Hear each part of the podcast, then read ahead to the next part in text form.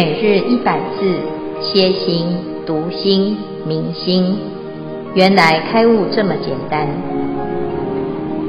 秒懂楞严一千日，让我们一起共同学习。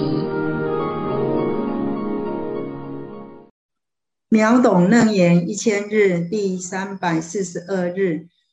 二十五圆通法门主题：观世音菩萨三十三应身之德王观音、游戏观音、琉璃观音、龙见观音。经文消文：若诸众生欲心明悟，不犯欲尘，欲生清净，我于彼前现梵王身而为说法，令其解脱。若诸众生欲为天主统领诸天，我于彼前现第四身。而为说法，令其成就。若诸众生欲生自在，游行十方，我于彼前现自在天身而为说法，令其成就。若诸众生欲生自在，飞行虚空，我于彼前现大自在天身而为说法，令其成就。注解：大梵天紫色界初禅的大梵天王，他管理着大千世界。被认为是娑婆世界的同主。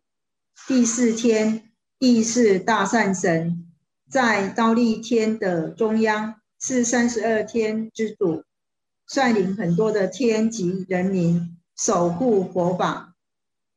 自在天是欲界最上的第六天，他化自在天，梵名叫做婆罗。维摩婆舍跋提大智度论卷九上说：此天夺他所化，而自娱乐，故言他化自在。大自在天，梵语叫摩醯首罗天，居色界的最顶，色究竟天，为三千界之主，为。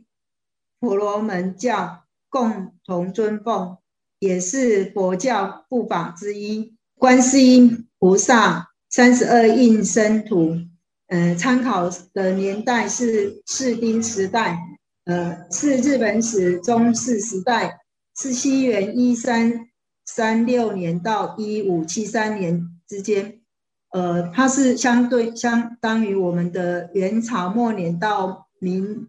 明万历元年这这一段期间，这四张图是由东京国立博物馆收藏。以上第三组消文至此，恭请建辉法师慈悲开示。诸位全球云端共修的学员，大家好，今天是秒懂楞严一千日第三百四十二日啊，也是台湾的各分院。啊，禅修班的开班日，今天呢，大家来上禅修班来学习禅定。禅定当中呢，最殊胜的就是三摩提的境界。这个境界啊，以现在我们所谈的这个观世音菩萨所修的法门是非常非常的殊胜。那我们今天呢，看到的这个观世音菩萨，他怎么修这个法门呢？啊，他说，观世音菩萨他在无量劫以前遇到了观世音佛，从这一尊佛的座下呢，他学到了从闻思修入三摩地的这个法门。那怎么修这个三摩地呢？出于文中，入流往所，所入寂寂，动静二相了然不生，如是见增。闻所闻尽，尽闻不住；觉所觉空，空觉即圆，空所空灭，生灭即灭，即灭现前。在这个修习的过程当中啊，他不断不断的让自己的身心沉静，再沉静啊，一步一步的契入了即灭之境。这即灭现前的时候啊，啊，就产生了非常殊胜的力量。这个力量呢，第一个跟佛一样啊，可以千百亿化身，这就是所谓的千处祈求千处应。观世音菩萨他要度众生，他一定要能够有最大的力量，才有办法让一切的众生啊得到最快乐的结果。那菩萨的力量从哪里来？从三摩地而来。这个三摩地是怎么修的呢？啊，就是观世音菩萨的《耳根圆通章》里面谈到了这个力量。哈，那这力量是谁可以有呢？每一个人都可以拥有。那如果我们能够啊，按照这个次第来修禅定呢，也会有这种殊胜的力量。啊，那这个力量啊，在接下来呢，啊，菩萨就讲啊，由我供养观音如来，蒙彼如来受我如幻闻熏闻修金刚三昧，与佛如来同慈力故，令我生成三十二应入诸国土。啊，所以如来呀，啊，他教我这个三昧，教我这个三摩地的修法，就是闻熏闻修啊，闻思修啊，就是闻哈，从耳根来闻哈，入流而成就了这个三昧啊，那整个禅修啊，就在这个时候啊，产生最大的效力。这个效力啊，就是佛的慈力啊，形成的三十二应身。那三十二应身是要来度众生的啊，所以啊，这个接下来我们就认识了所谓的啊佛的三十二应身，其实就是观世音菩萨的三十二应身。那今天呢，我们要介绍三个啊，德王观音、游戏观音、琉璃观音啊，还有龙见观音啊，这四尊观音啊。那在这个三十二应身里面呢，啊，其实观世音菩萨他讲这个。要度众生，不是自己想要变成什么，而是众生希望自己是变成什么。啊，就是众生的需求啊，要满他啊，要满他的根性。因为啊，菩萨在度众生呢、要适应各种不同的众生，所以他就举例呀、啊，举的三十二个例子。这三十二个例子里面呢，啊，我们今天要谈到四个。若诸众生欲心明悟，不犯欲尘，欲身清净，我于彼前现犯王身而为说法，令其解脱。若诸众生欲为天主，统帅诸天，我于彼前现帝释身而为说法，令其成就。啊，所以这里我们可以看到呢，有两个，一个是梵王，一个是欲啊地界啊地界地势。身哈，就是刀立天哈，这是天主。那这个众生呢，他想要得到清净啊，这个清净呢，是谁最清净啊？我们可以看到这整个世界啊，有欲界、色界跟无色界。这世界当中呢，欲界啊，是以欲望而形成一个范围，叫做欲界。有睡眠之欲，有饮食之欲，有男女之欲。啊，那我们每一个人呢，啊，每天都要吃，然后都要睡，啊，所以呢，不能不吃，也不能不睡，啊，而且呢，还有这个感情生活，所以呀，这欲界当中啊，就是有很多各式各样的欲望充斥着，这是我们现在所存在的这个世界。可是欲望得来的快乐呢，哎，非常的短暂啊，所以呢，如果你觉得这个欲啊，其实最后啊，还是无底深渊，而让自己痛苦的不得了啊，甚至于造成反效果，有压力。那我们来修禅定，这个禅定啊啊，就是修这个把欲离开啊，然后把欲的转化，然后呢就可以把这个禅定力啊提升，提升到色界。这个色界啊的初禅、二禅、三禅、四禅，它有四个层级。初禅的第一层呢，啊，就是梵王所住的地方啊，所以如果啊你喜欢清净的禅定功德啊，哎，这时候菩萨就会现梵王身来度啊，这个这种众生啊，我总是呢喜欢呢、啊、清净啊，那我就要找这个禅修修得很好的，那谁禅修修得很好？大梵天王。啊，所以这就是梵王身啊。但是呢，有的人说不行啊，我还是喜欢吃，喜欢睡哈。然后我喜欢顶级的享受啊。那所以呢，我们就在欲界当中啊，就找这个福报最大的。这顶级的享受当中啊啊，这个欲界有一个欲界的这个主啊，那欲界的主啊有啊好几层，六欲天各有六欲天主啊。那离我们最近的，一般很熟悉的，就是这个叫帝释天啊。所谓帝释天呢，就是我们一般所说的这玉皇大帝哈。玉皇大帝呀，哎呀，有的人喜欢拜天公哈，喜欢呢啊，是希望。哎，大地可以保佑啊，可以让自己呀、啊、身体健康啊，幸福快乐，乃至于呢满足种种的啊名利财色啊。所以呢，我们常常说啊，这个啊天公赐福啊啊，如果我们能够啊常常来心里面呢去恭敬这个玉皇大帝呀、啊，哦，也会有很多的福报，人间的福报。那这时候呢，观世音菩萨他就会现啊帝释天来度。这一类的众生啊，那再来呢？如果呢有众生啊，欲生自在，游行十方，我于彼前现自在天身而为说法，令其成就。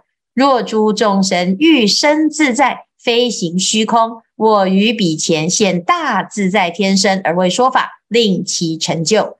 那这两层天呢？啊，就是自在天。怎样叫自在呢？诶，有人说我要到处飞啊，叫做自在啊，那这叫做游行十方的自在天。这样子的自在天呢，是在哪里呢？啊，它就是在欲界的六欲天之顶啊，这里有他化自在天哦，这就是自在天。那有人说这个游行十方呢还不够厉害，更厉害的是游行虚空啊，那。连十方都不限啊，它还可以超越这个无量无边无穷的宇宙啊，那它就在这边悠游自在啊。那诶，这样子的众生啊，他就会找到一个最自在、最自在的大自在天啊，他就是摩西首罗天啊。其实他就是大魔王啊，只是呢，这个摩西首罗天呐，它是整个世界最大的啊，最大自在的，因为它可以悠游自在。所以，如果有这种众生呢，他喜欢呢，啊，很自由，他可以飞啊，想飞哪里就飞哪里，好，那这个时候呢，观世音菩萨他就现大自在天身来为他说法啊。以上啊，就是都是在天上飞的啊，那怎么那么厉害？其实啊，这些菩萨是很厉害的，因为他福报很大，禅定功德也很大，可见呐。若人静坐一须臾，胜造恒沙七宝塔。宝塔由虚化为尘，一念静心成正觉。这个禅定的功德力是不可思议哈。那我们今天呢，就介绍了啊，世尊啊，应以这个梵王身得度，极限梵王身；应以帝释天身得度，极限帝释天身；应以大自在天身得度，极限大自在天身。好，那意思就是啊。千处祈求，千处应。众生需要什么，有求皆感应。哈，好，以下呢，就希望哎大众呢来哎提出自己跟菩萨的一个相应。在此之前呢，啊，我们请啊几位学员来分享。啊，今天有三十三应身当中呢，四尊菩萨叫做德王观音、游戏观音、琉璃观音跟龙见观音。好，谢谢。感恩师父为我们的慈悲开示。那今天我们是第三组，要为大家来介绍观音菩萨三十二应身的简介，以及师兄们感应故事的分享。首先，我们先来介绍三十二观音的德王观音。德王观音他的法相是示现在坐在这个岩石上，叠坐在岩石上，那右手持的绿叶一支，就是呃柳。柳叶枝，那他因为德性高超，故名为德王。德王观音呢，他的愿力是复佑青云直上，使徒无量。德王观音在民间故事有传，有传说，在唐朝年间，在淮西他是在叛乱，淮西地方他因为叛乱的关系，朝廷呢就派兵去进剿，那多次的溃败，当地的百姓呢深陷于战乱，民民不聊生。当时。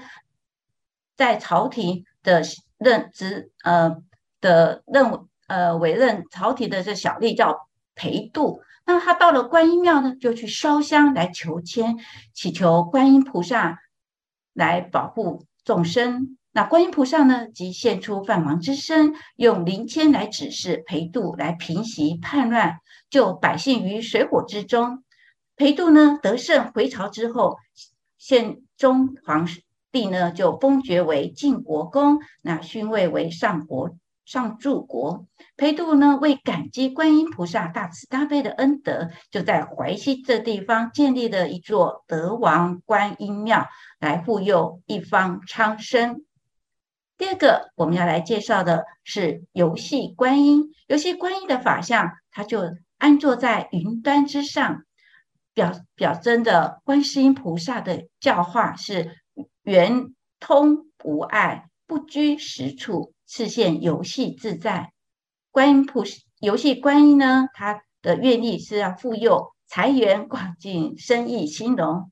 那也有相传他的在民间的故事，在洛阳城内有一个魏家镜铺，就是卖镜子的，他的生意非常的清冷，而没有。人来光顾，这天呢，观音上大士大士呢，就正好在云游在洛阳城内。他用天耳而闻到这个啊，这个魏掌柜啊，对佛法是非常的诚心呢，于是就特别赐他一面宝镜，并告诉这个魏掌柜，只要人们拿出三文钱，便可从镜中照见自己的过去与来生。于是这魏掌柜呢，就把这件事情公告出去了。马上门庭若市，大家都想赌一赌自己啊，自己的前生以及来世的情景。等到人们一一照过之后，哇，非常的惊疑不定啊！原来他们感受到，原来是善有善报，恶有恶报。今生所做的孽啊，来生还要偿还呢。于是，凡是照过观音宝镜的人都洗面革心，洗心革面。一心向佛，多做善事，多行功德。魏掌柜就把人们所造宝镜的这钱啊，集中起来，塑造一座三面观音的像来供奉起来。从此以后，他的镜子也卖得非常好，生意也日进兴隆。以上是呃游戏观音的介绍。接下来，我们恭请也请我们春贵师兄来为大家介绍后面的两位观音。好，再来是琉璃观音。琉璃观音的法相，观音双手捧琉璃香炉，成莲瓣浮于水面。琉璃观音护佑，吉星高照，绝路逢生。琉璃观音的故事，据《开元释教录》卷十八载，北魏天平年间，定州牧氏孙敬德造像造一尊琉璃观音像，尝试礼拜。后为贼所引冤入狱，临行之前夜，梦见一僧来教其诵读《高王观世音真经》，乃诵千遍，即自刑场三度受刀，刀折而不伤皮肉，监司怪之，遂免死。朝廷第二天便将之无罪释放。孙敬德欢天喜地的回到家中，虔诚地礼拜他家中的琉璃观音。这时竟然发现他所供奉的琉璃观音神像，其颈项上有三道刀痕。这才明白，原来是观音菩萨替他挡下三刀之灾，救了他一命。自此越发虔诚礼敬观音菩萨。龙见观音，龙见观音的法相，隐于山崖，眺望瀑布。普门品云：假使辛亥印推落大火坑，念彼观音力，火坑便成池。为其由来，龙见观音护佑，事事顺利，安寿福寿康安宁。民间故事：传后唐时期的某年，嘉兴县遭逢旱灾，地面龟裂，庄稼欠收。有位胡姓的农夫贫困潦倒，老母亲又常年卧病在床。胡农夫与人争挖野菜，被陷入狱。一日，胡农夫的妻子黄介一观音已移山崖，坐在临瀑布的岩石上做观赏瀑布状，望之既具威仪又悠闲。但插眼一看，什么也没有。不久，他在田垄间挖出一尊是他看见的观音石像，他立即送到寺庙供奉，天天上香跪拜。不久，现观音圣像的地方奇迹般的流出了涓涓的瀑水，当年获得了大丰收。不久，无姓的农夫也被无罪释放，并过上了康庄的生活。因观音像出自于田垄之间，所以又叫珑见观音。好，我们介绍完这四位观音，接下来我们就邀请我们第三组的师兄来分享他们的感应故事。首先，我们请呃法语跟他的女儿法云一起来做分享。大家好，我们是法云跟法玉。那我来讲一个我的亲身经历。我是很晚婚，四十三岁才结婚。那结婚之后呢，就一直很想要有小 baby，可是就没有很顺利，所以我就在一百一十年，就前年，我们跟先生我们就去做那个试管，那试管也做得不是很顺利，然后我又打针又吃药又动手术，然后都没有办法。怀孕，然后连那个生殖医院的院长都跟我讲说啊，那不然你就不要再试了，还是你不然你再试一次，那再试不到的话，不然你就去借卵好了。那我就很难过，难过，我就想说，呃，不要，如果借卵的话，那我不如去领养，其实别人的孩子也可以这样子。那我就离开，我就没有再去医院了，我就先在家里面休养身体。那还是很想要有小孩子，可是一直心里面结绕不开。我想说，到底我要去工作，还是我就放弃呢？然后。我就回去，我常常去的观音庙，我就去求了一个签，我就去问观世音菩萨说：“嗯，菩萨，观世音，你只要跟我讲说我到底有没有孩子的命，那如果有呢，就让我安一下心；如果没有呢，那我就放弃，都没有关系，我就放下。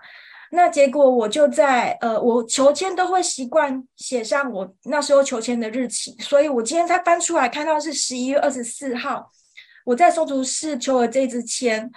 那不管千门是什么，反正看那个就是，呃，都市仙女送孩儿，就是反正就是会有孩子，我心里面觉得哦，会有会有会有，那我就很开心，我觉得心就定下来了。那。回到家之后，其实我就一直在休养生息，然后就是运动，然后心放下了。可是心里面就想说，没关系，如果真的没有的话，到农历年呐、隔年农历年，我就想说，我就要去再进入职场了，我就把这件事放下了。结果到新历年的时候，哎，一院突然我是自然受孕的，我四十五岁怀孕，自然受孕。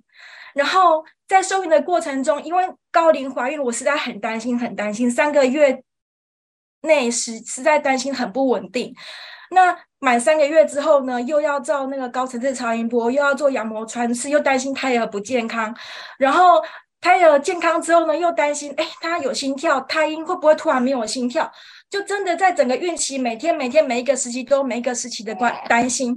那当我很担心的时候，我都会一直念观世音菩萨的名号。还有很重要的就是我在整个的怀孕期间，因为疫情我不敢出门，我都在家里面念经跟播经，就念楞严经，秒懂楞严一千日，我就一直上了秒懂楞严一千日，然后听师父开示，然后写金刚经，写心经，然后还有读大般若经，然后读金刚经。读华严经，然后所以这个是跟着我听经长大的宝宝。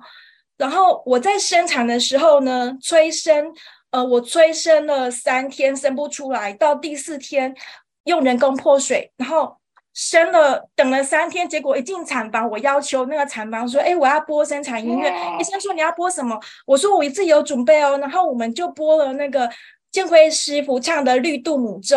那我印象中，哎。绿度母咒唱了七遍，大 概七遍，应该不到半个钟头，然后宝云就生出来了，哇哇哇哭，然后很健康，很健康，很健康，然后到现在他已经快六个月了，快六个月了。那我记得当时在念经和回向的时候，我都一直在祈求，希望他能够是有智慧福德又端正有相。可是我不是为了求什么，我希望说，哎，你如果健健康康的，然后呃漂漂亮亮的。这样子的话，你以后去修行或去去去度众生的话，大家看到你很喜欢。我是用这样子的愿心在想说啊，你要来跟我们一起修行。这样子。然后我就觉得真的菩萨很感应。那在这个过程中，我也很感谢各位师兄还有师傅，大家甚至都帮我，知道我很担心，都会一直帮我回向，一起帮我。一起帮我回向，一起给我加油，我觉得真的非常的感动。你要也很谢谢建辉师傅。然后我就在思维说，那是不是只要人人皆有菩提心，那人人皆是观世音？就是连这个法云，它其实也是观世音，小小观世音来度我的，是不是啊？阿弥陀佛，这是我的分享，请师父指导，谢谢。阿弥陀佛。所以可见呢，要度你真不容易哦，还要生一个孩子来度你，真表了不起，很好，谢谢他。呃，这菩萨呢，哎，菩萨菩萨给你一个孩子，让你可以从这里面学到这菩萨的心哈，菩萨的心就是视众生如一子哈，那这是最大的慈悲啊。那今天呢，我们啊很欢喜的恭喜法云啊，然后呢。你可以在一个很好的环境里面来到这个世间，然后呢，你的父母亲啊，又希望说以后你对佛教很有很有用啊，所以希望师父可以啊成就你啊，可以让你变成观世音菩萨，到处去度众生。所以呢，我们很也很期待哦，是小小菩萨会啊长大，能够有一颗菩萨的心肠啊，像观世音菩萨一样，千处祈求千处应啊。谢谢法语的分享。好，接下来由眼尖师兄来为我们分享他的感应故事。哎，师父、师兄，阿弥陀佛。那刚才听了法语的故事，我好感动哦。那我就想到，我在为什么会开始学佛学，应该是也是从观世音菩萨来的。那我第一个想跟大家分享的是我小学五年级的事情。那我爸爸。有一天晚上出去交际应酬，那那天又刮着风，下着雨，到了很晚，他都还没有回到家。我我们家是在一个乡下，那个路灯啊什么都不是很很亮的。那我就会很担心我爸，因为我知道我爸爸出去这么晚没有回来，他一定是喝的大醉，那就很担心说，哎，视线不好，又是晚上，很怕他。在途中发生事情，所以我就很真的求助我们呢，不知道怎么去找我爸爸，所以知道到我们的神面前去跟我的观我们家供奉的观世音菩萨祈求，说如果观世音菩萨可以保佑我爸爸平平安安的，然后回来，我愿意往后的日子每天都吃早斋。那那时候我是国小五年级。他们人家在国小，国小要升国中了，结果我才祈求完不久，差不多五分钟到十分钟吧，我爸爸回来了。他真的是喝的非常非常的醉，那我们真的非常感恩观世音菩萨保佑我爸爸平安回来。这是我第一次跟观世音菩萨祈求，那第一次就观世音菩萨就满了我的愿。那第二个想要跟大家分享，那因为第一个故事那个经验之后，就对让我对观世音菩萨是非常有信心，而且会很相信观世音菩萨都会帮我的。那第二个想要跟大家分享的是，在有一次我哎开始上班，自自己有点经济能力的时候，又想要满自己的愿，带着爸爸妈妈出国去玩。啊，那一次我记得很印象很深刻。那时候我们还在机场的大厅，导游在跟我们讲说，等一下出关啊，啊入出关，然后到机飞机上面要注意的事情。这时候我妈就想说，她先去上厕所。我想说，那她应该可以去，因为厕所就在我们集合的附近。然后她出来，她就可以看到我。当我妈进去厕所之后，导游就把我们这一团整个团的人就带离开那个地方，到另外一个地方去做休息。